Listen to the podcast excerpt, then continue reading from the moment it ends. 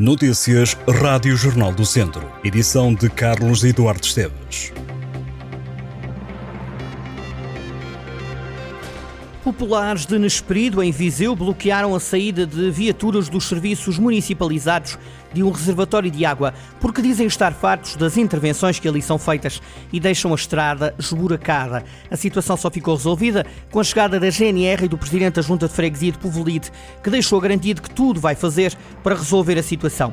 Sem resposta à reivindicação, com mais de uma década, os populares dizem-se cansados e, de uma forma espontânea, assim que viram os carros, resolveram tapar os cabigos de passagem das viaturas. Um dos populares contou ao Jornal do Centro que cada vez que os serviços municipalizados vão ali fazer manutenção, os caminhos ficam enlameados e cheios de areia. Segundo o habitante, a situação já leva décadas e acontece com muita frequência. O caso é do conhecimento da Junta de Freguesia de Povolide, que, de acordo com o Presidente, desde 2013 que alerta o SEMAS para esta situação. Para o autarca, a solução passa por alcatroar os caminhos e meter uma conduta de águas pluviais até ao Ribeiro.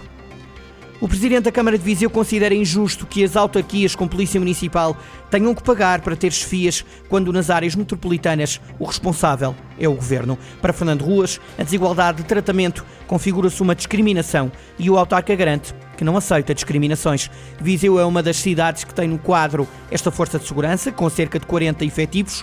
Em finais de outubro, foi nomeado Carlos Almeida como comandante da Polícia Municipal de Viseu, que até então era coordenada por um agente graduado. O novo comandante chega da GNR e, em entrevista ao Jornal do Centro, deixou a promessa de que o comando vai caracterizar-se por uma ação próxima do cidadão, baseada na fiscalização, mas também na sensibilização. A Polícia Municipal de Viseu foi criada em 2003 e tem sede no pavilhão multiusos, espaço que poderá deixar de usar, uma vez que o Presidente da Câmara já demonstrou vontade que esta força de segurança venha a ocupar outros edifícios no centro da cidade que estão desativados, como o antigo quartel da GNR, na Prebenda, ou o antigo edifício do dispensário, junto à pousada de Viseu. A temperatura máxima em Viseu aproximou-se dos 32 graus em outubro, que foi o segundo mês mais quente nos últimos 93 anos em Portugal. O boletim climatológico do Instituto Português do Mar e da Atmosfera revela que o dia mais quente na região foi 6 de outubro, quando a estação meteorológica de Viseu marcou 31,6 graus de máxima, a temperatura mais elevada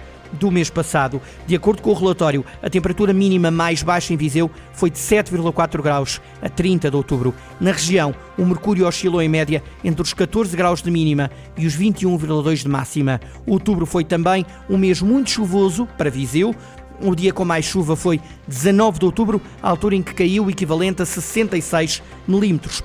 A percentagem de água no solo subiu no distrito, com taxas que chegam aos 100% em algumas partes. Segundo o IPMA, houve uma diminuição significativa da situação de seca devido à chuva que caiu na segunda quinzena de outubro. O documento dá também conta de que ocorreu no passado mês de outubro uma onda de calor que abrangeu quase todo o território do continente.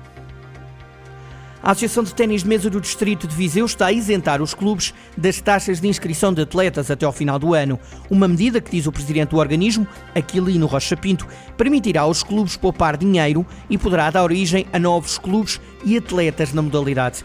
O presidente da associação acredita que a poupança poderá ser na ordem de 3 mil euros para as instituições.